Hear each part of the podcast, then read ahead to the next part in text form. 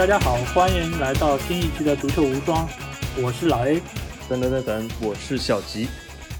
好，上一期我们聊到了就是梅罗之后谁来接班，然后我们上一期主要聊到的是现役的一些成名球员，然后这一期我们将会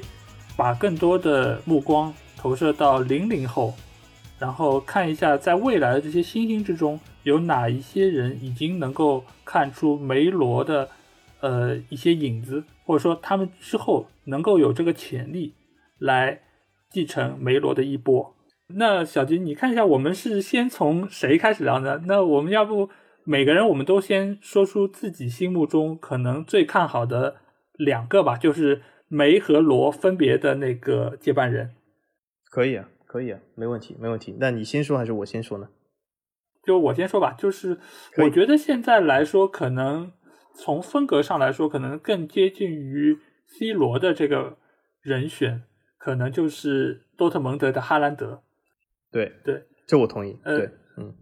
因为现在来说，就是哈兰德，因为他现在是他是零零后嘛，然后他的身高也非常高，有一米九四，所以从体格上来说也非常的强壮，所以他整个的踢球的风格，包括他踢球的位置，其实都是比较像 C 罗现在的那个踢的那个位置，而且他现在有超强的那个个人能力和把握机会的能力，就这点上来说，我觉得他已经就是说有七成就是很像 C 罗的那个风格，而且他人高马大，头球能力、脚下的能力也都很强，所以从未来来看，就是呃，他就是很具备一个成为巨星的潜质，而且在多特蒙德这样一个队伍，就是整个打法又比较开放，而且进攻手段也比较多样的一个球队，我觉得恰恰是更适合他的发挥。是很适合小妖练级的地方，对吗？对对对，所以你你觉得呢？呃，那我我们我那我就先来讲一下，我认为 C 罗接班人，就是我本来呢，就是如果是一年前老 A 你问我这个问题，我我会说，我我选的 C 罗接班人其实是罗马队的扎尼奥洛。扎尼奥洛呢，其实他的身材也很像 C 罗，他蛮高的，我记得，然后有一米九的样子。然后呢，也是一个中锋或者是那个中锋的体型，但是是打边锋的路子。这个我为什么会选择他呢？因为我觉得这个路子和 C 罗蛮像。C 罗因为并不是中锋出道，他是一个边锋出道，但是是往中间挪了。这个和扎尼奥洛的腔调还是有一点像的。扎尼奥洛，而且虽然是身高马大，他的速度并不是很慢，而且呢，他的脚踏技术还是有一点的。那么他那个进球的也是蛮多样化，他甚至其实呢，他的位置更偏梅西一点，他更偏中场一点，但是呢，他的中介能力还是可以的。那么很可惜，今年已经不是二零一九，今年已经是二零二零。那么为什么我觉得扎尼奥洛已经很遗憾的要从这个名单中剔除了？他不是 C 罗接班人，就是他受了一个球员上的致命性的伤，就是那种十字韧带断裂这种伤。基本这种爆发力球员受了这个伤以后。比如讲，我们以前讲皇马有个号称皇马地心何塞，对吗？所以说他受了这种伤以后，就是我对他职业生涯的发展已经很有怀疑。当然，我希望他能够从伤病中走出来，仍然是成为一个像 C 罗这样的球员，因为我觉得像这种竞争厉害的球员越多越好。也就是说，其实我们这个时代只有梅罗是一种好事，也是一种坏事，就是我觉得竞争力还是不够。那么我希望扎尼奥罗能够打出来，带领罗马，对吗？然后夺得这个欧冠的席位。他我觉得夺冠就不要想，因为冠军永远是拉齐奥的。那么如果如果今年二零二零来讲的话，我我和老 A 的选择是一模一样，就是我们多特蒙德的新地形哈兰德。哈兰德，我觉得他的身材其实比他的身体条件比扎尼奥洛更强，身高差不多，但是哈兰德他的身体条件是更强，因为他的速度更快，爆发力更强，身体更柔韧。因为我们有的时候看扎尼奥洛，比如说我们意甲的看过多场比赛，就会发现扎尼奥洛在有的时候小技术的处理上还是不够的柔韧。但是你别看哈兰德人这么高大，但是我觉得哈兰德的柔韧性，哈兰德的这个体魄，这个真的是一个上天赐予的一个优秀的体格。我觉得他他的身体条件已经得到几乎是一百分满分，甚至说是超过了远超过 C 罗在十九岁、二十岁的成就。那么他的技术能力呢？就是我觉得他在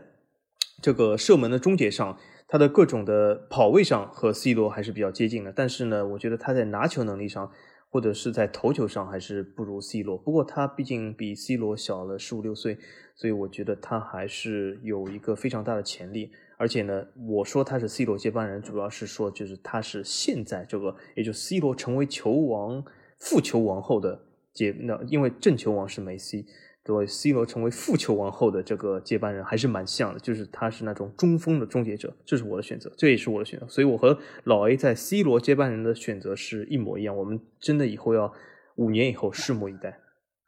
呃，我觉得这么说，就扎尼奥洛呢，我我对他评价其实是怎么讲，年轻版的卢卡托尼，就是他其实跟卢卡托尼一样，也是属于人高马大型的，但是呢，相对来说，我觉得他的灵活度还是不是太。不是太足够，所以我觉得他在这方面是有他欠缺的地方。再加上目前的伤病，其实又给他的未来增加了不确定性。所以我觉得扎尼奥洛其实离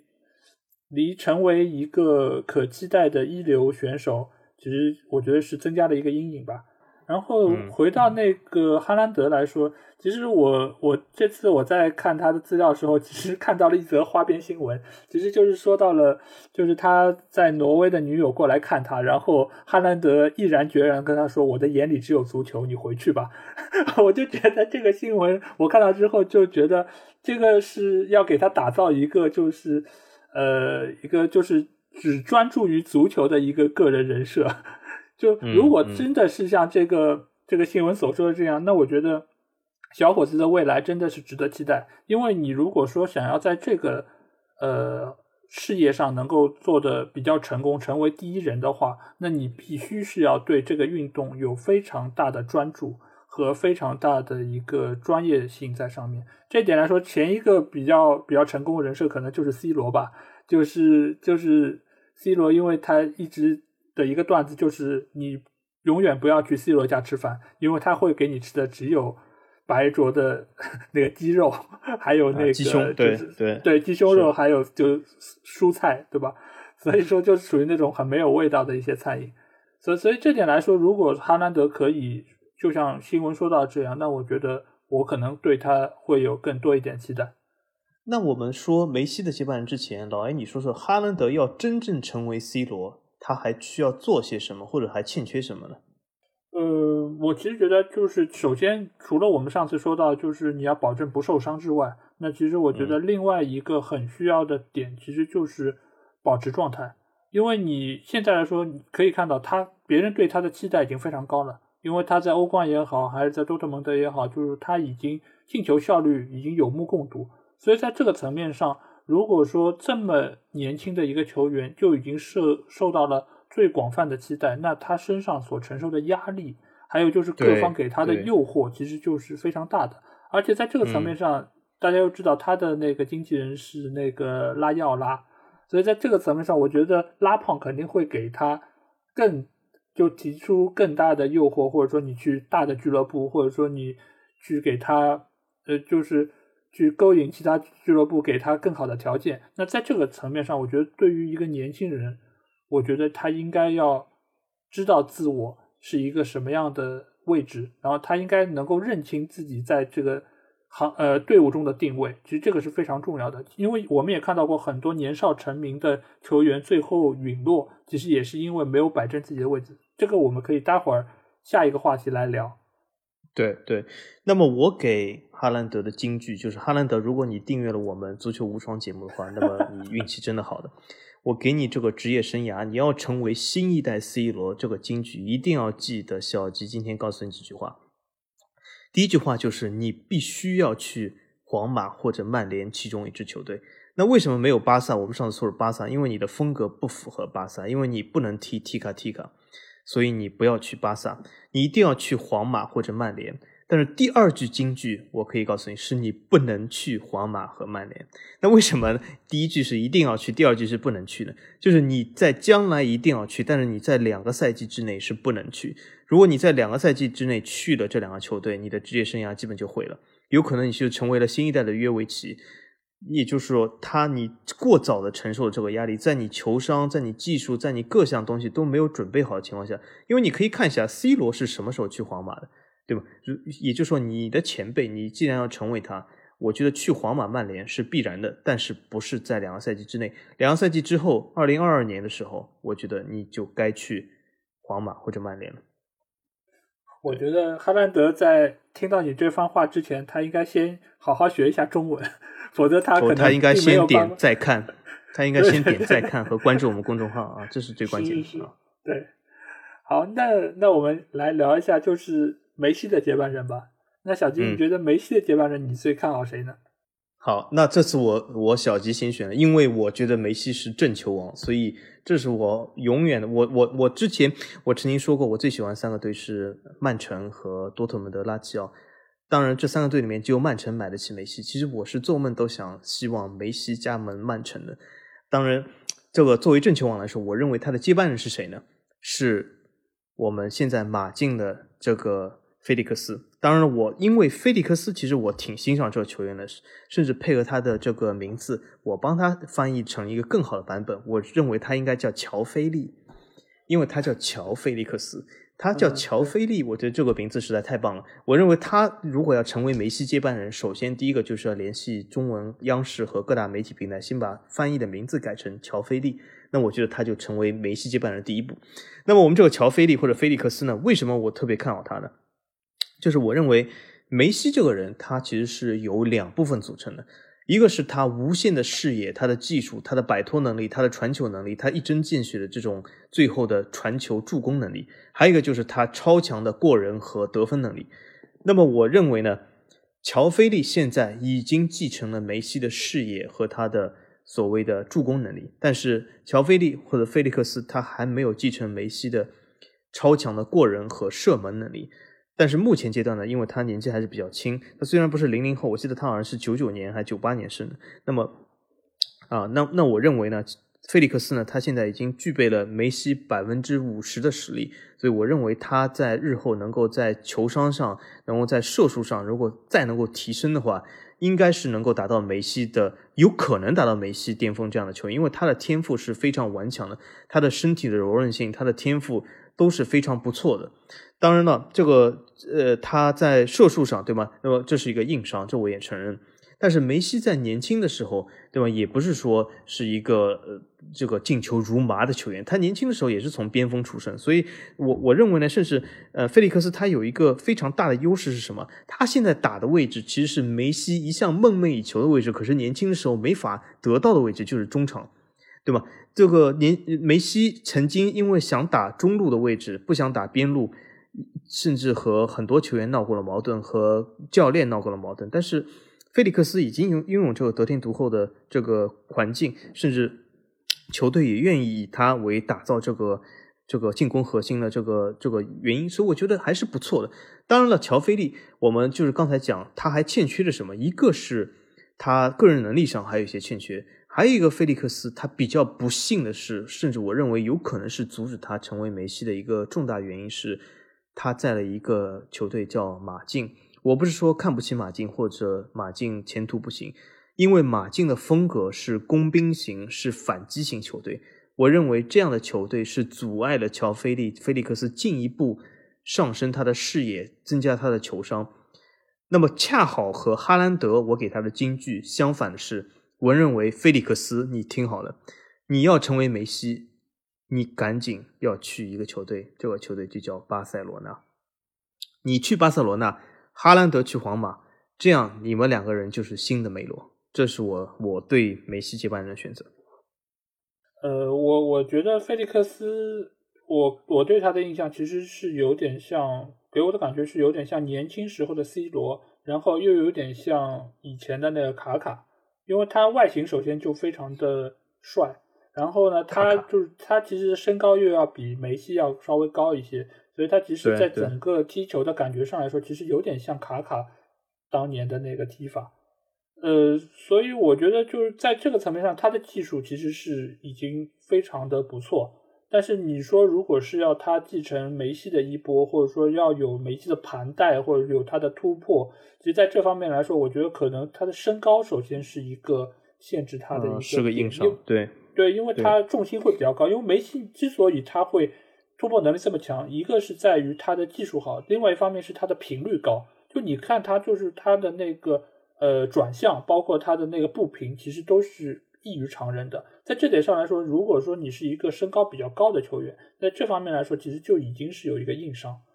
所以这点来说，我觉得可能呃我的候选人可能相对来说可能更贴近于现在那个梅西的这个。最起码在身体体型上可能更贴近一点吧。那这个也是同样来自于马德里的一支队伍，那就是皇马的罗德里戈。因为皇马的罗德里戈首先就是他要比菲利克斯要更年轻，他是零一年投的，那可能就是比菲利克斯要还要再年轻一岁多。年轻。另外一方面，他的身高是一米七四，相对来说他会重心更低一点。在这个层面上，如果盘带突破的话，我觉得可能要比。菲利克斯看上去更具有攻击性，而且罗德里戈在目前在皇马队中的表现，我看了一下，我觉得，呃，首先他的脚下技术是非常全面的，在这个层面上，我觉得一点也不比就是说他的其他巴西同胞，包括内马尔要差，而且就是我可以看到，就是他现在在皇马的地位要远高于他，就比他更早入队的另外一位巴西同胞维尼修斯。在这个层面上，对对，在这个层面上，我觉得首先就是皇马已经相对更重视罗德里戈，会给他更多的出场机会。另外一一部分就是罗德里戈在现在场上的他这个把握机会的能力，也显然要强过他的巴西同胞。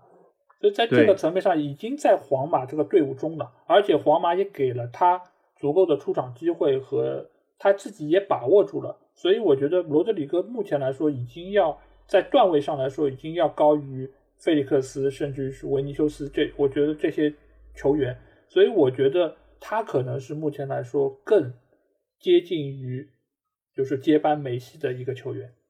这也是有道理，而且我觉得维尼修斯他被淘汰的原因就是他的射术实在太烂了。我刚才说乔菲利，我的菲尼克斯说射术不行，那我只能说不行。维尼修斯的射术实在太烂了。我觉得有点像他有个前辈和他比较像，就是对吧？那个埃及法老那个萨拉赫和他的射术有点像。当然，萨拉赫后来有改进，那么希望维尼修斯呢也能够朝这个方向发展。不过，按照他现在的这个这个天赋和水准呢，我觉得罗德里格的天花板远超过维尼修斯。对，而且维尼修斯我看了一下他的比赛，我相对来说，我觉得他我我不知道他是不是相对会比较笨重一点，因为我觉得他的盘带和过人。我感觉就是速度上来说，以及灵巧性上都不如罗德里戈。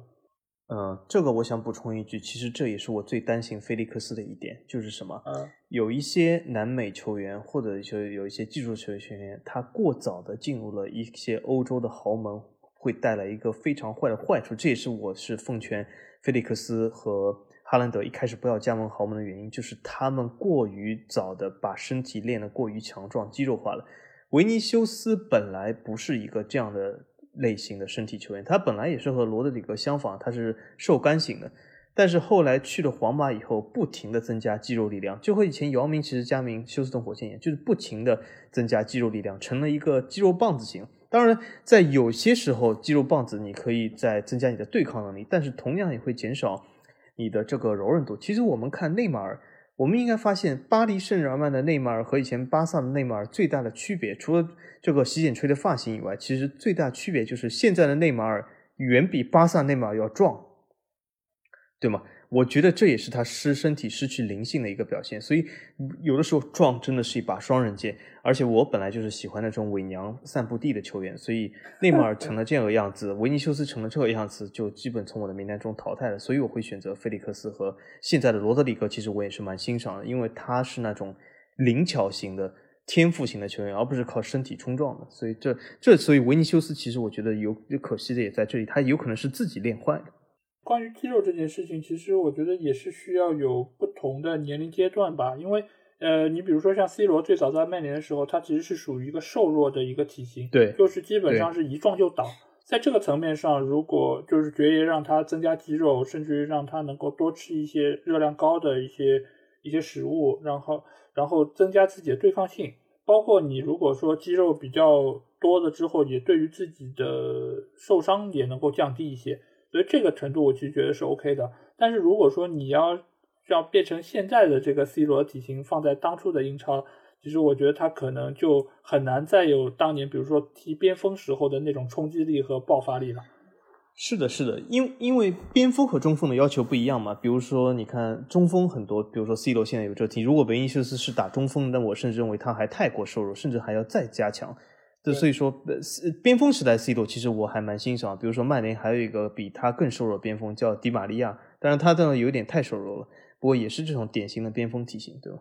所所以我觉得，如果说作为一个年轻球员，而且现在不是正经中锋的话，其实最好不要就是说练得这么壮。所以我也其实也希望罗德里戈最好不要步了那个维尼修斯的后尘，就是目因为目前来说，他其实这个体型能够最好的发挥他在技术上面的优势和特点。是的，是的。那么我们拭目以待。那么除了这两个球员，那么我们都对我们的梅罗的接班人做出选择。听众朋友们，不知道这符不符合你这个心里面的这个预期？如果不符合的话，你在评论里面说出一下你对梅罗接班人的看法。那么除了这两个球员，那么老 A 你是英超粉丝，那你觉不觉得我们的英格兰地星桑乔可以挑战他们两个的？呃，因为说实话，我对于多特蒙德出来的球员，我一直不是那么看好，因为可能是之前曼联已经吃过几次亏，对吧？姆希塔良，或者说是，呃，就是就是我我上川真司。呃，对对对，就是就是从从多特蒙德，这这是一个好球队，而且我觉得他确实能够，呃，他的战术体系是能够最大程度把球员的特点发挥出来，尤其是那种小快灵的球员。那在这个层面上，其实你呃，他们可以给多特蒙德带来很多的进球机会，但是在就他们个人层面来说，其实如果把他们放到其他球队，或甚至于不是打这种体系的球队。我觉得他们的作用会被大大的削弱，因为因为其实多特蒙德的这些球员，他其实要用到的只是他们的一部分的特点，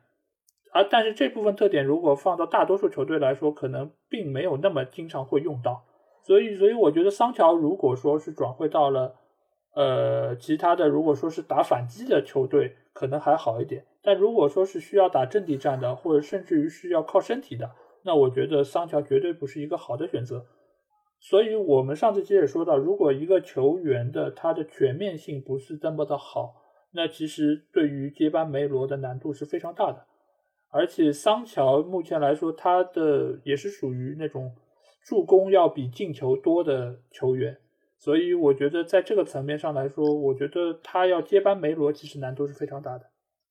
嗯，也对，也对，所以，而且我因为一直是多特蒙德粉丝，其实我可以举出很多离开多特蒙德以后这个表现或者水准直线下降的球员，比如说我们之前的多特蒙德的德国地形格策，对吗？离开多特蒙德以后就是一落千丈，然后呢，还有比如说，甚至比如说近期的，嗯，我们切尔西在多特蒙德。打了还可以的那个叫比利时人叫什么巴舒亚伊对吗？他在除了在多特蒙德以外，在切尔西在其他任何球队其实都打不出来。所以说，的确是就是适应了这个体系以后呢，如果出去要靠一己之力的时候是有点困难。然后桑乔呢，我个人认为呢，因为我看多特蒙德比赛非常多，我认为桑乔呢他的身体条件是不错的，冲击力、爆发力都有，但是他的小技术还是不行，他的小技术还是有点粗糙。这个体现在他的射术和他的盘带上。他的盘带呢，主要是靠速度型盘带，并不是像梅西这种靠个人能力、这种摆脱型、这种个人柔弱、这种脚法的盘带。所以说还是有些区别。我认为桑乔呢，不过他这个年纪呢，或许提高小技术已经有点晚了。但是我认为他能够提高的唯一东西，就是还是要增加球商，就是让自己适应阵地战。因为将来加盟豪门，无论是哪个豪门。毕竟他打了以后呢，一定是阵地战，而不是这种反击型战，因为没有机会，因为所有的球队对战豪门的时候都会龟缩，所以说加盟豪门球队一定要会打阵地战。嗯，那你对于就是现在巴塞罗那的那个法蒂，因为法蒂现在其实很年轻嘛，他是二零二年的，那你觉得他未来有机会吗？我觉得法蒂的水平，我觉得对我来说，法蒂有可能就是下一个博扬。巴塞罗那出过很多这样的前锋，但是能打出来的几乎是不多的，除了梅西以外。这样的前锋，我觉得法蒂的天花板有可能就是博扬，就是在年轻的时候能来几下子，可是年纪渐长，他的水平并不会有质的突破。我我不认为法蒂是有一个他的天赋是可以的，对普通人来说他的天赋是可以，但他不是他没有那种球王级的天赋，所以我认为法蒂他没有这个呃成长的这个天赋，而且他的国籍、他的形象都不符合商业包装的条件，所以我认为他没有这个前途。他的天花板就是博扬。呃，我其实觉得对于法蒂或者博扬这样的球员来说，我其实觉得他们第一站就在巴萨，其实真的不是一个太好的选择。呃，不管是从他们的出场的时间，还是从就是教练给到他们扶持的，就是说时间分配来说，我其实觉得他们其实最好的一个选择，反而是去到一个中游球队，或者说是准一准一流球队。这样的话，就是说他们的技术能力又能够得到充分的发挥。然后没准就是说，有一些教练还可以为他们定制出一套符合他们的一个一个战术。这样的话，就对于他们第一提升踢球时候的自信心，第二层第二方面就是挖掘自身的潜力，其实我觉得都是比较有好处。对，嗯，所以你也说到之前就是巴萨出了很多这样种类型的，不管是博扬也好，包括之前我记得是。呃，现在应该是在沃特福德吧，就是德罗费乌，对吧？就是其实德罗费乌也是，就小技术非常的棒，而且就是说个人盘带突破也是很有特色。但是他在巴萨完全找不到自己的位置，因为梅西已经在这个位置霸占多年，所以要在这么一个豪门里面找到自己的一一个可发挥的地方，真的是还蛮难的，真的是熬死了很多很多有有前途的潜有有潜力的那个新星。是法蒂呢？我觉得他最多去巴塞罗那南边的邻居巴伦西亚可以去试一下。巴伦西亚的战术还是蛮开放的，我觉得还是可以试一下，蛮适合法蒂的。但是现在巴伦西亚有一个韩国的年轻人叫李刚仁，哎，这个我倒想问一下老 A，他是谁呀？我我我我没怎么见过他踢球吗？说李刚仁是去年还是前年那个世青赛，因为韩国拿了世青赛的亚军嘛。然后他是那一年世青赛的金球奖得主，他有没有我们的孙兴民欧巴厉害呢？哦，那现在来说肯定是没有，没有这么强啊。但是我我觉得，而且他跟孙兴民打的位置也不一样嘛，因为他主要打的是前腰，所以你可以我我对对对。然后我看了一下他的集锦，基本上是属于那种盘带型的，然后有一脚就是小技术还可以，然后有一脚出球能力。像不像皇马的日本球员久保建英呢？呃，我觉得目前来看，是因为我现在能够看到他的资料也很有限，但我觉得是有相似的地方的。因为亚洲球员其实怎么说，我一直觉得亚洲球员其实就是在年轻的时候踢的不错，但是长残的例子也非常非常多。所以我觉得要看一下李刚仁到巴伦西亚。之后是不是能够有好的发挥？因为我好像看到他已经在巴伦西亚有有过进球，对，所以所以我觉得他如果说能够在巴伦西亚能够有一个稳定的出场，然后还能够有稳定的输出，那我觉得他的未来是可以值得期待一下的。嗯，我是蛮希望孙兴民我爸加盟曼城的，呃，我觉得他还不错，我还挺喜欢他的。不过李刚仁的话，我给他最大的一个问题就是。他这个军训和这个参军有没有解决好？不解决好，我觉得很难成为球王，不然要是突然之间消失一年两年，这个很难。不不过，我觉得如果说韩国队能够拿到世青赛的亚军，那相当于就是整个这一辈的韩国男足的实力都是还是挺高的，所以没准他们可以再去拿一次什么亚运会这种金牌，就可以免军免兵役的。对对对。也有可能，也有可能，对，呃，这也是一条出路。那么我们说下一个话题之前，我最多再说一个球员，就是我还比较看好的，就是我一直看德甲里面有个球员叫哈弗茨，他最近蛮火的，但是呢，的他的这个问题呢，其实和刚才老 A 说这个菲利克斯还是有点像，啊，他是盘带这种小技术不错的球员，可是身高有点高了。也就是说，他很难能够 成为梅西这样的球员，他只能就是说，还是要发展自己的事业，走这个角度，因为他也是打前腰这个位置的，或者他增加自己射术，就是往更前面的去靠，因为他这个一米八十几很高的身高，我觉得往前面靠还是有潜力的。他或许是可以打一个影锋，打一个二前锋，就是说能够完成最后一传，也能够自己射。所以我觉得他的未来应该是在这里。当然了，我对他比较担心的一点是什么呢？和很多德国球员都有一个非常大的隐患一样，就是他现在被我们的南大王拜仁看中了。我觉得这有可能不是一件好事，因为他过早的加盟拜仁这种球队，有可能会在替补席上挥发自己的青春，所以我觉得这不是一件好事。哈弗茨还是再锻炼个一两年，他加盟拜仁没问题，对吗？他或许可以成为莱万以后这样的一个非常高水准的一个球员，但是现在加盟拜仁二十来岁、十几岁有点少了，所以我认为哈弗茨要么在勒沃库森，要么去多特蒙德这样的球队。多特蒙德现在正好缺一个。进攻型中场，所以我觉得哈弗茨去多特蒙德还是不错，或者或者拜仁把他买断，但是租借给多特蒙德，对吧？这是皆大欢喜。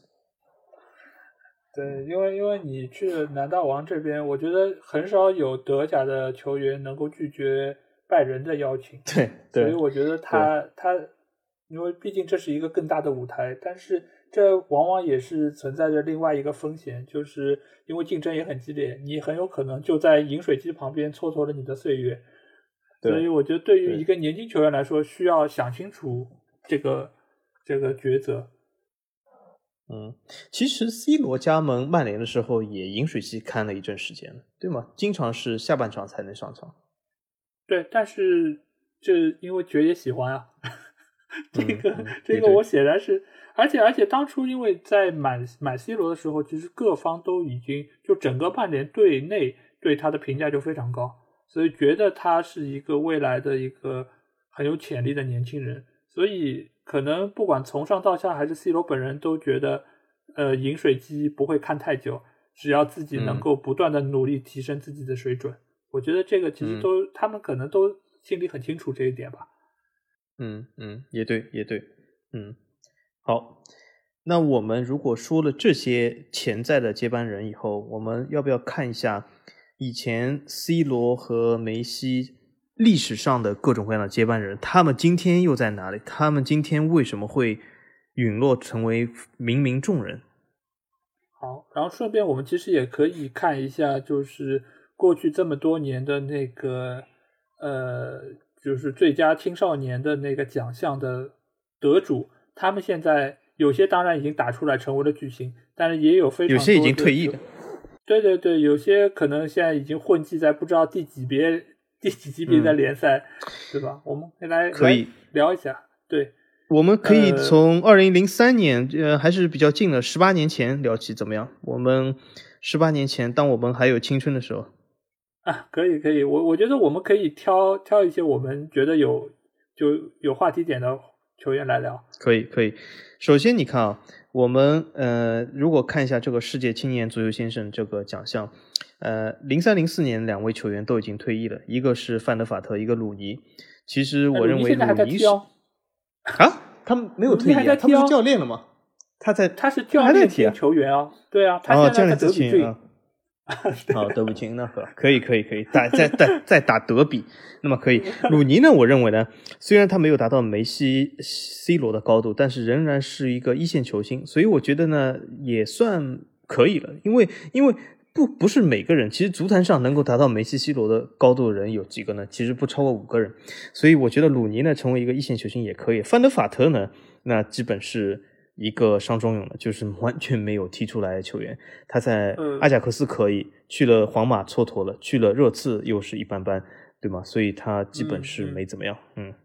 呃，范德法特其实主要我觉得还是伤病原因会给他带来了比较大的一些问题。呃，就鲁尼来说，其实我觉得鲁尼在有一段时间之内其实是，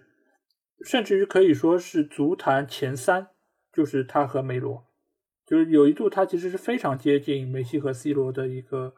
一个程度，因为他其实也算是一个年少成名的球员，他十六岁就打进了对对阿森纳的那个标志性的进球，然后被买到了曼联，对，然后买到曼联之后，其实爵爷对他也是非常器重，他在有一度时间就是在在和 C 罗一起配对的时候，他其实是作为前锋来使用的。在那个时间段，其实鲁尼的把握机会能力也非常强，所以他在那段时间的数据是非常亮眼的。但是直到爵爷把 C 罗挪到了中锋位置，让鲁尼来给他做嫁衣开始，鲁尼就就因为他没有办法再在进球上有输出，所以说他的地位。可能在足坛的地位，或者说个人发展事业方发展的地位都开始下降，等于说是他不能发挥他的优势，只能发挥他的非优势，所以他肯定是对他不利的。所以他之后跟爵爷的矛盾其实也源于此，就是他其实是为了球队牺牲了他自己。所以在这点上来说，其实我觉得他也是非常可惜，因为首先他也是一直是希望能够在曼联效力的。所以说，爵爷爵爷对他的各种安排，他也都是接受了。所以我觉得对他来说，就个人来说，他肯定心里是有一些不甘的。嗯，但是仍然是还是值得就是庆祝的一个职业生涯。就是我认为他还是就是说，如果我们要对一个人职业生涯来定性成功、失败或者一般来说，他还是属于成功的。当然，当然，嗯，对对。那么下一个梅西肯定是他就是梅梅老板本人。那么还有一个就是零六年的小法倒贴法，倒贴法我觉得呢，呃，在阿森纳隐隐成为一颗上升巨星，后来没有办法割舍自己的巴塞罗那情怀，所以其实从巨星的胚子沉沦成了普通球员。这其实他要学一下小吉，对吗？有的时候这个球队要割舍就割舍，随时可以换球队，对吗？不要这样子，不要这样老是有这个儿萨梦、儿皇梦，没有意义的。所以他就是自己毁了自己的前途。后来他回到了切尔西，在巴萨都其实踢的不怎么样。所以现在现在他去了法甲，你知道他去了法甲的摩纳哥。嗯，对。呃，因为因为因为小法其实怎么讲，他在他在阿森纳确实是踢的非常的好。我觉得他其实最大的问题就是出在他是 儿萨梦。如果他是儿皇梦，我觉得觉得可能要要比儿萨梦要好得多。因为他回巴萨那 那段时间，正好是中场人员最就整个世界来说，巴萨的中场是最强的，所以他的加入，对对，所以他的加入完全没有办法替代掉中间的任何一个人，所以所以我觉得他这个选择其实真的就是为了圆一个儿时的梦而放弃了自己的整个事业。但是你也可以看出，说明他的实力不如哈维·伊涅斯塔。也就是说，他其实没有梅罗的实力。也就是说，我认为他的历史成就其实比鲁尼还要低一点，对吗？呃，对，因为他本身就是中场嘛，就这这点来说，他不具备就是说跟梅罗挑战的机会。我们现在只是说，呃，他的职业生涯是这个选择是不是更好的，对吧？我觉得如果他在阿森纳能够继续踢下去，我不说他呃能给阿森纳带来多少奖杯，但是最起码对他的个人发展。我觉得是是更有好处的，嗯嗯，对对。那下一个人阿圭罗，这个人现在还在踢，他甚至是梅老板的朋友，好朋友，马拉多纳的女婿，他现在还在曼城。他现在还是女婿吗？好像离婚了吧？对啊，是吗？啊，是吗？那好吧，或许成为贝利的女婿，谁知道呢？但是 我是一个曼城的粉丝，但是我要喷一下阿圭罗，因为我不喜欢阿圭罗，为什么？曼城，我觉得是一支可以完全是一个优雅传控的球队。为什么有马阿圭罗这么粗犷的球员呢？对吗？他的这个小腿比比我的大腿还要粗，这样的有意义吗？我觉得阿圭罗这个不符合我小吉的人设，也不喜欢我，也不符合我的口味。我觉得他太粗犷了。所所所以，其实某种程度上，其实瓜帅也并不是太喜欢某。哦，对对，对吧？他其实有一度是想让热苏斯来对向他走人了，对对对。但是架不住，对吧？人把握机会能力强，确实就好用嘛。这这没办法。为了这一点，而且现在来说，阿圭罗在英超已经踢了这么多年，他他现在其实是最有机会冲击阿兰希勒各种进球榜单的一个候选人。除了他之外，可能下一个离离他很远的就是就是哈里凯恩了。但是就目前来说，现在因为他还在一个强队，他还有稳定的主力位置。而且他又拥有队内的点球权，所以他其实，在刷进球数据方面是还是很有竞争力的。嗯嗯，但是我准备呃发短信给瓜帅，还是把他卖了吧。嗯，让他回马竞嘛，对吗？他也是来自于马竞，那他回马竞交换菲利克斯多好，对吗？回马竞，然后跟跟跟你的莫拉塔竞争一下前锋的位置。对对对对，莫拉塔，莫拉塔挺好的，比较优雅。那我们看下一个，下一个人，哎，这是老 A 最喜欢的队员，呃，曾经在曼联，但是现在好像已经消失了，就是巴西人安德森，对吗？波尔图出来的。对，对他他在曼联的形象，我一直觉得就是一个谐星的形象，因为他是队内的开心果。但是呢，他一直都踢得非常的、非常的，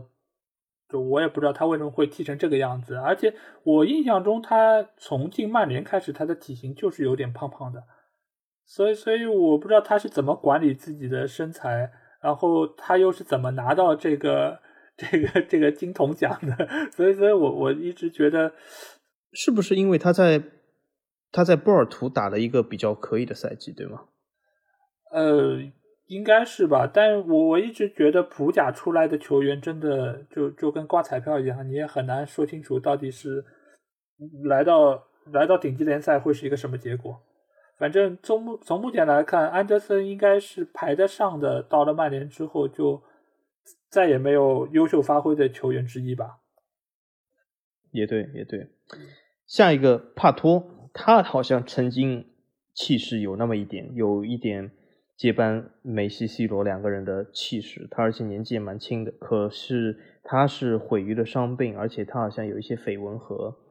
和某个好像 AC 米兰俱乐部某个人的女儿是贝鲁斯科尼女儿还是谁，就是好像一直有一些这种乱七八糟关系。但是呢，我我我认为最主要的东西还不是因为这些绯闻，是因为他的伤病其实是基本毁了他，所以他。他呢，本来呢，我觉得实力呢，也只能说挑战一下他的各种各样的，他的爆发力什么还是可以的。可是这种盘带的技术还是不如梅西的。但是他后来伤病也不行，这这种伤病其实就像我之前评价扎尼奥洛一样，就特别毁这种爆发力的球员。所以帕托他基本就是完全是一个还没有升起就已经跌落的信心。嗯，我觉得帕托的陨落其实某种程度上也是伴随着 AC 米兰的陨落，因为其实这个球队给他之后的支持其实就非常的少，对，而且在这个层面上加上他自己的伤病，所以他之后就只能来中超混迹，对，所以在这点上来说，我觉得帕托还去了中超啊，我不知道，因为我不看中超，帕托去中超很长一段时间，对，而且他坚持，而且你知道吗？帕托在微博上非常的火，就是他经常会发一些微博，然后跟粉丝互动啊。包括他其实当初有蛮蛮有名的一件事情，就是他跟那个迪丽热巴，就是他是在微博上公然向迪丽热巴示爱嘛，就反正就就这个事情还还蛮搞得蛮大的。哦，哎，我还挺喜欢古力娜扎的，和迪丽热巴有关系吗？啊，都是新疆人嘛。啊，都新疆人啊是有关系，嗯，因为我看过一个还可以的电影叫《缝纫机乐队》，好像是古力娜扎演的，对吗？嗯嗯，对，嗯对，挺有意思。但目前目前来说，就是人气还是热巴会更强一点。OK，我们这是个足球节目啊，啊是足球节目，不过我们可以扯一下这个八卦嘛。那么下一个又是一个话题性人物，他好像应该说是从来没有被认为是。两个老总的接班人，是因为他的球风其实是有很大的不同。就巴洛特利，巴洛特利来说，他是一个纯中锋的打法，其实还是不太像梅西、西罗这样的，就是边锋和中路结合体来说。呃，其实说到说到巴洛特利，其实我想想起了一件事情，就是我最早认识他的时候是什么时候呢？就是有一年，好像是国奥队还是国青队啊？就是去到了国际米兰，然后跟国际米兰的青年队踢了一场友谊赛。那场友谊赛我还没记错，巴洛特利应该是进了三到四个球。然后我就对他有了一个最初的印象。但这场比赛另外一个点是什么呢？就是国米的青年队和国青队好像在训练场上打架了。这这是这是另外一件事情，嗯，对，所以所以因为这一场训练赛，所以我对于巴洛特利就留下了一个还蛮深的印象。之后其实你也可以看到，就是他其实是一个非常有天赋的球员，尽管脑子不是那么好使吧。包括他在曼城的时候，就是包还有就是他在他在那个意大利国家队，其实他都是属于这么一个，就是时不时会断片的一个一个球员。嗯，我认为他不是时不时断片，我觉得他百分之九十九的时间都在断片。他其实高光就高光过一次，就是在那个意大利对德国的比赛上，好像他独中两元，对吗？好像其他时候在俱乐部里面没有拿出过任何一个完整的赛季可以让我信服的。但是他有一个著名的场景啊，就是 Why always me 嘛，就是啊，在曼城的时候，对，对，就是就是曼城打曼联六比一的那场比赛，他是进了第一个球，然后露出了他里面的那件那件球衣，那件衣服，对对对对对对，那我记得，对对是的。但是我觉得他，嗯，他甚至连接班人的资格都没有。那下一个其实曾经提过是像梅西这里的接班人，就是德国的格策。但是呢，他呢，我就觉得是其实两个原因，一个是他是离开了多特蒙德体系，基本就不行；第二就是他离开多特蒙德加盟了拜仁以后，看了很多年饮水机，心态也坏了，所以说他是自己把自己折腾，基本结束。后来他呢回光返照了一次，在世界杯上打进了。一个金球，但是这是最后一次闪耀，基本也没有了，所以这是一个也是和巴洛特利差不多，就是没有上升就已经陨落的信心。呃，但但我觉得格策相对来说还是相比巴洛特利，或者说相比于帕托，我觉得他还是一个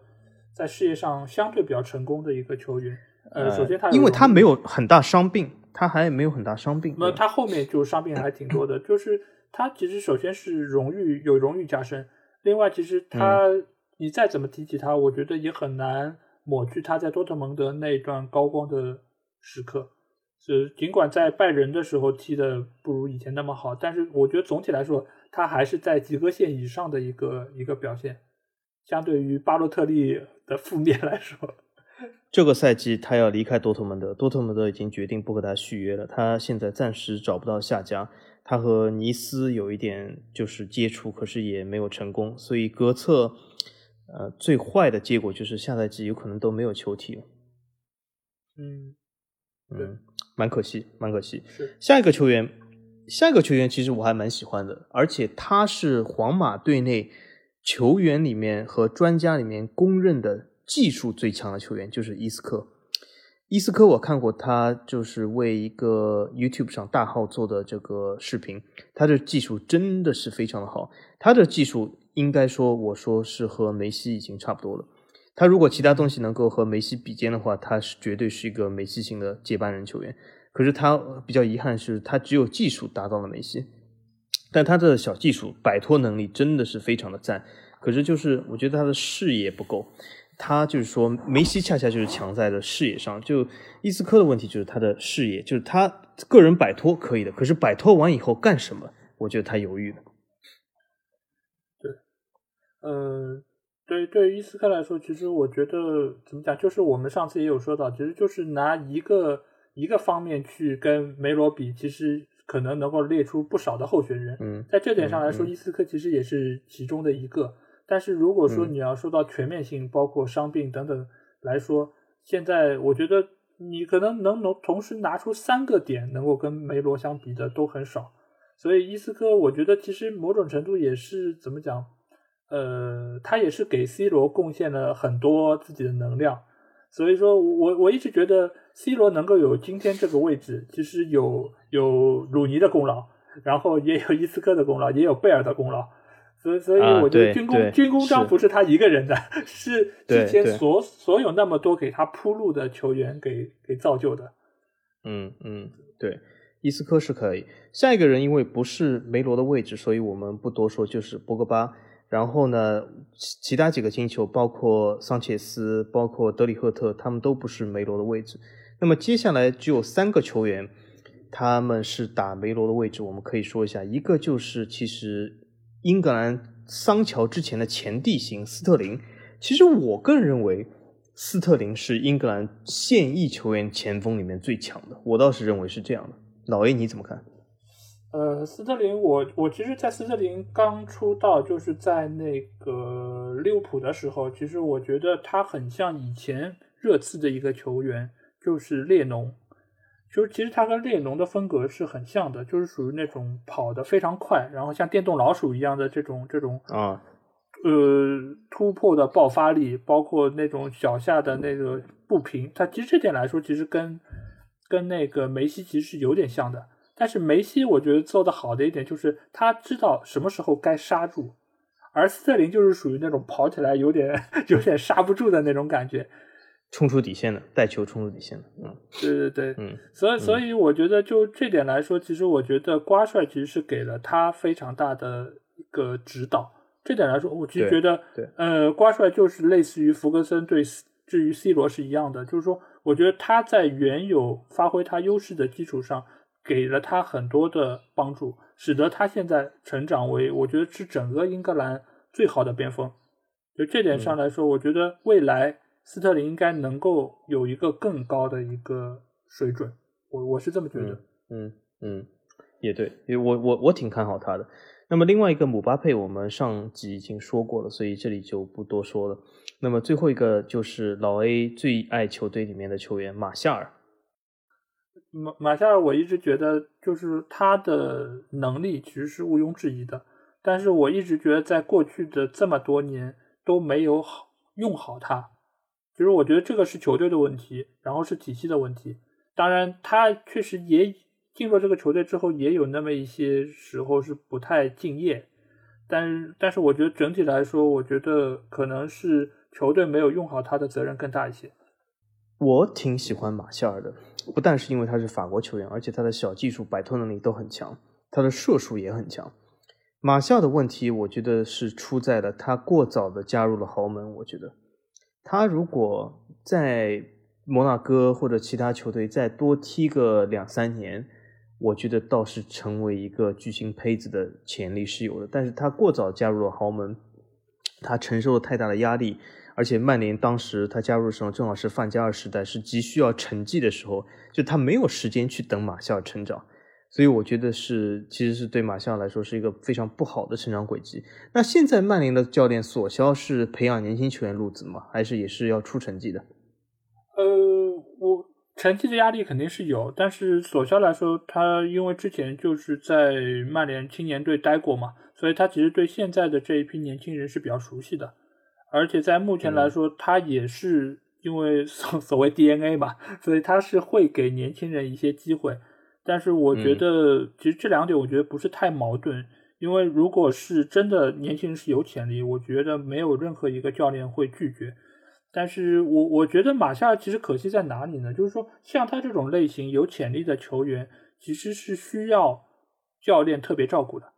其实就跟 C 罗或者说就跟斯特林是一样的，就是你的水准可能放到现在队伍里面是不那么出挑，或者说是平庸的。但是我看好你的未来，我是需要给你单独开小灶，或者说我是要单独为你安排战术战术来让别人贡献一些能量给到你来发展的。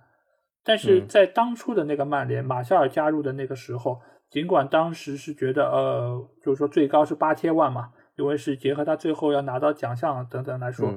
但是你既然有这么大的一个身价放在那，八千万放在当时其实不亚于现在一点二个亿啊。对对对对，所以所以其实各界对他的期待就是，你既然身价这么高，你就应该是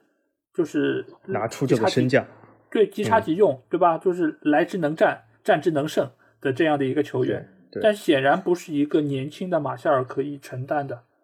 所以我觉得这个其实是有有一点，就是把一棵幼苗给给压垮的一个一个动作。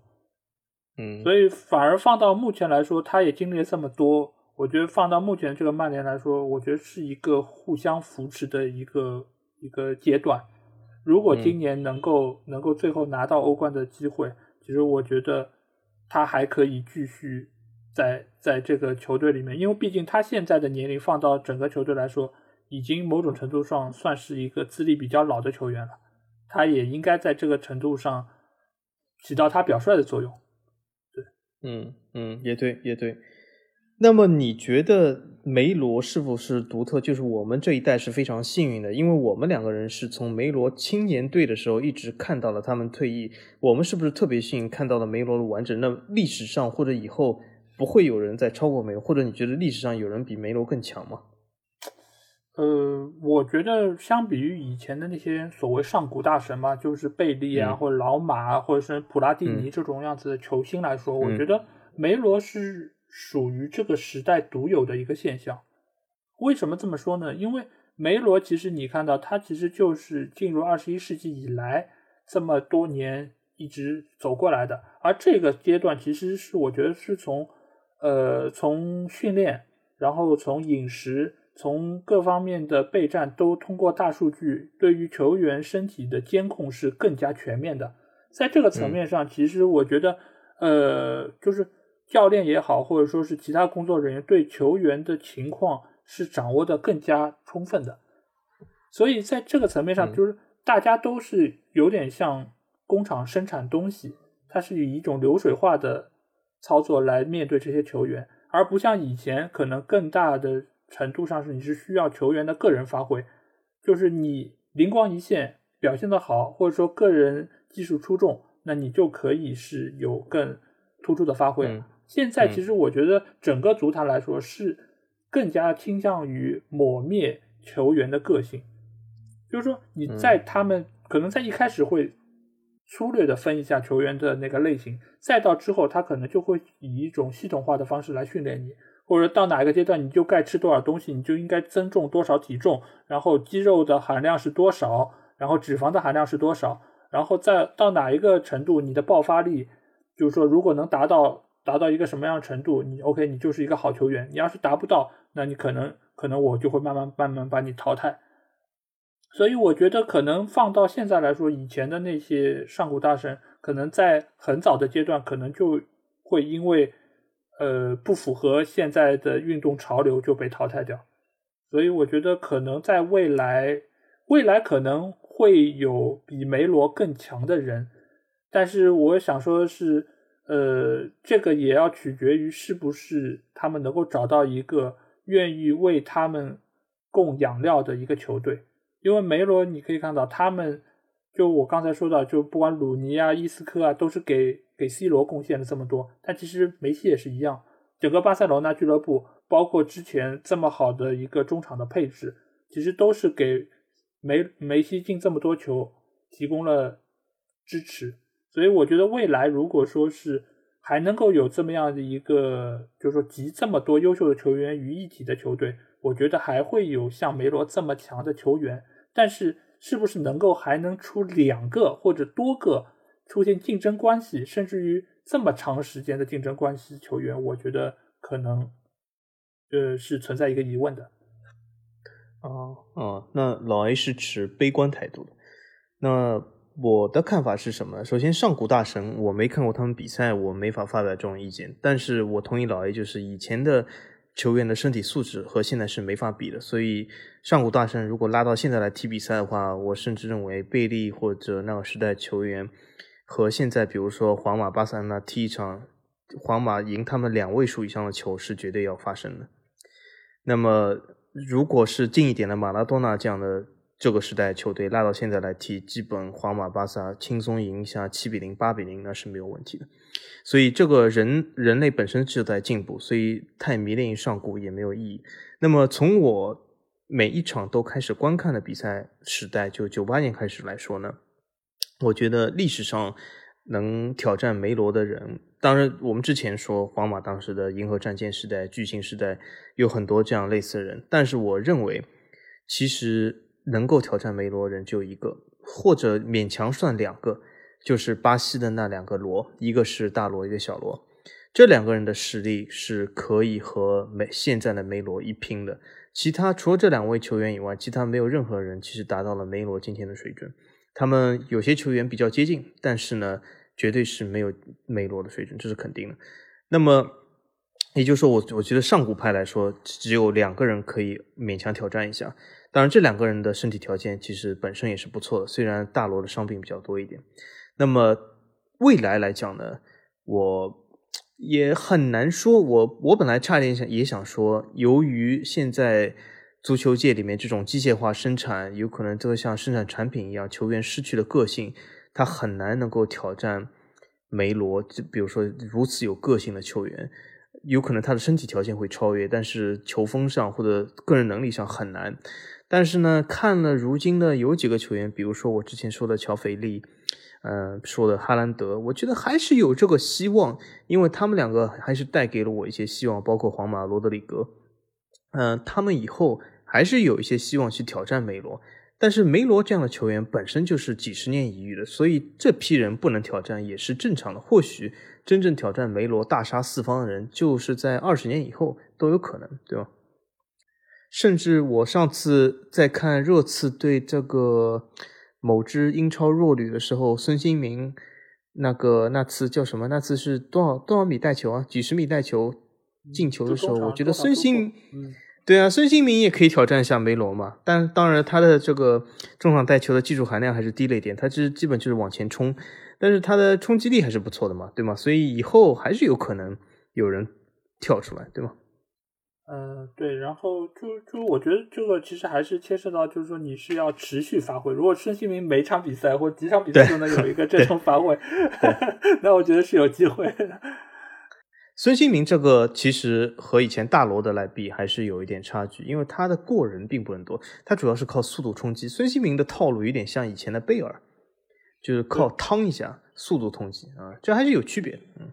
因为因为你不管是大罗的还是老马的，或者说梅西的那个连过五人，其实你都可以看到，就是孙兴民的这个突破，他其实是摆脱，就是说他一扣之后就把人给晃了，而嗯，就是大罗的那个突破，他其实是在。球员的拉扯下，他其实是有身体接触的，所以这个其实难度是更高的。因为你如果是没有身体接触，你是更容易起诉的。而且孙兴民其实主要是一扣，然后再另外一扣之后直接就趟了，你知道吧？就那个其实相对来说，它只是奔袭距离比较长，其实难度上来说，主要难度还是在那两扣上面。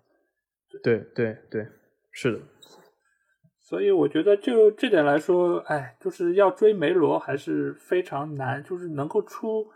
能够能够像他们这么鹤立鸡群，我觉得就是真的是需要有整个球队来做保证。我觉得就像你刚才说的，我觉得像他们这么强的，可能大罗是我觉得是可以比一比。尽管进球数没那么没那么多，但是大罗好歹有世界杯啊，对吧？而且大罗的。就是说，那个含金量，各方面荣誉的含金量，其实也还是足够的。嗯，但是要不是格策，梅西也有世界杯了。那格策有世界杯？嗯，对，对。但是我是觉得，就是世界杯这个确实是绕不过去的一个一个点吧。你你如果说是像上古大神这样的话，你最起码是需要有一个世界杯，否则你说为什么为什么普拉蒂尼一直都在老马面前抬不起头来呢？对吧？你踢的再好，你再是 再是怎么，你你也也没拿过，对吧？老马老马再怎么说也拿了两次呢，是吧？嗯嗯，对对也对也对，嗯，这就说前面我们就上一集说到，你要生在一个好的队、好的国籍，给你一个充分的舞台，不然有些球员他这个国籍不行，这个本来这个国家足球弱的话，他永远得不到世界杯，这也没办法。所以其实之前不是也有非常多的话题，就是说梅西是不是也能够被称为球王嘛？很多一点说到的就是，你如果没拿过世界杯，你怎么能成为球王呢？这我倒觉得可以，因为为什么呢？只是两个原因，这我要为梅西那样辩护一下。第一个原因就是在上古时代，世界杯是非常重要，因为当时俱乐部并不发达，所以最高赛事的水平是世界杯。可是现在来说，我甚至认为世界杯的水平不如欧联。欧联的水平都超越世界杯，对吗？世界杯、欧洲杯的水平不如欧联，嗯，更别说欧冠了。所以说，我觉得水平本身就不够。也就是说，以举个例子来说，梅西也没有拿过中超冠军，但这不妨碍他成为球王，因为这个世界杯本来的素质也不比中超要高多少。那么第二点就是，我想辩护一下，就是什么？梅西其实说句实话，不在一个好的队。阿根廷的名号是响亮的，可是是一个没落的一个球队。梅西在了阿根廷。出过像样的门将吗？出过像样的后卫吗？永远是三流门将、四流后卫，对吗？所以说，梅西其实也是很无奈，能够在那个那届世界杯打到决赛加时赛里面惜败于德国。其实我觉得他的表现已经相当不错。要是没有格策这种几十年以来的灵光一现，其实梅西已经拿到世界杯了，对吗？所以说，他这个队本身就不行。如果梅西，其实梅西有西班牙和阿根廷双国籍。如果梅西当时，因为他是在巴塞罗那从小长大，他如果选择了西班牙式国籍的话，我相信二零一零世界杯绝对也是西班牙，他绝对当时实力要比西班牙前锋要强。如果二零一零世界杯西班牙有梅西的话，我觉得和荷兰都不用进行到加时赛。不不过这个问题其实你我我你的辩驳我可以这么来解释啊，就是某种程度那你就更说明了马拉多纳厉害啊，因为阿根廷从来就没有好门将，从来就没有好后卫，所以但是马拉多纳可以把他拿到冠军，对吧？因为阿根廷那那是因为世界杯水平不行啊，对吧？那 我觉得就是呃再怎么说呃马拉多纳拿到世界杯冠军，最起码那个时候阿根廷队就是世界上最强的。他其实要比的也就是整个世界上哪个队伍最强嘛，在这个层面上，我觉得呃梅西是可惜的，但我觉得梅西也有自己的问题，对吧？因为你如果说你能够回看当年阿根廷拿到世界杯的那几个比赛的话，你也会发现，真的就是老马扛着扛着那个叫肯佩斯也好，或者说扛着那个整个球队往前跑。所以说，如果梅西也能够有这么一己之力，能够扛着整个阿根廷队，最后能够赢得比赛胜利，那他就是当之无愧的，对吧？嗯嗯，也对也对。但是老马没拿过欧冠呀，所以一比一正好扯平了。那时候有欧冠吗？有有有啊有啊，欧冠五十年代就有了，对吧？那有欧冠，当时他的那不勒斯队也不行啊，他拿了意甲冠军也就一次，我记得。嗯，所以总总体来说，梅西在俱乐部的荣耀比较远超过老马。是，对，嗯，对，欧冠欧冠还是很重要，我认为是最强的一个水平的比赛。嗯嗯，不过最近几年巴萨好像也没有太多亮眼的表现。对对，那么我觉得今年欧冠的得主有可能是要曼城了。好，那我们可以好。接下去拭目以待。对对对对，因为现在来说，马上德甲就要重新开幕了嘛，所以在接下去我们可能就可以重新看到主流联赛。那我们也可以回头可以再看一下，就是恢疫情之后恢复的主流联赛会是一个什么样子。嗯，空场比赛，然后规则上会有哪一些变化？技战术上会有哪些变化？最重要的是球员的表现会有哪些变化？其实这也是我们之后的节目。会聊到的话题，对，很好。好，那今天我们节目大概就是这样，然后也希望大家可以踊跃的去我们的公号，还有各主流音频平台收听我们的节目。期待你们给我们留下你们的意见或者建议，我们会每条都认真的阅读。如果有机会的话，你们提供的话题就会在我们的下一期节目中被聊到。对，谢谢大家。好。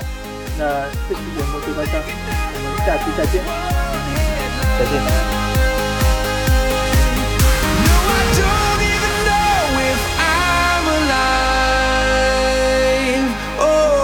Without you now, this is what it feels like.